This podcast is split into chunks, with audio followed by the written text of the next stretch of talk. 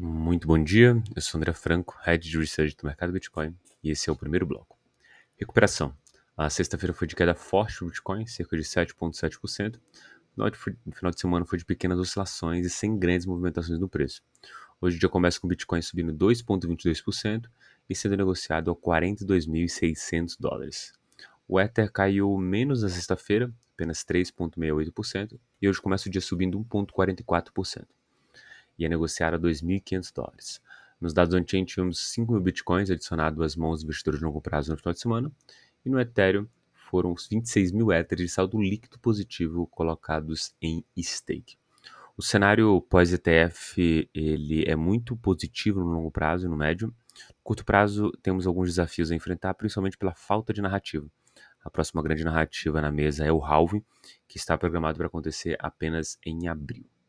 Quanto às notícias, o volume de transações de Bitcoin aumentam após a estreia dos aguardados ETFs. Né? Os volumes de negociação do Bitcoin subiram na quinta-feira, depois dos primeiros 10 fundos negociados em bolsa dos Estados Unidos oferecer exposição direta à maior criptomoeda do mundo, fizeram sua estreia na Bolsa de Valores. As transações de nove é, novos ETFs e do fundo de Bitcoin convertido em 28 bilhões da Grayscale Investments ultrapassaram 4 bilhões de dólares na Bolsa de Valores de Nova York, esse movimento foi muito interessante, muito comemorado pelo, também pelo mercado cripto. A segunda notícia aqui também é positiva, a Circle, a emissora do SDC, entra com pedido de IPO nos Estados Unidos. Fez o pedido aí para a SEC na quinta-feira, documento confidencial S1, sem dar é, detalhes de número de ação, a faixa de preço e a oferta proposta ainda não foram definidos pela Circle.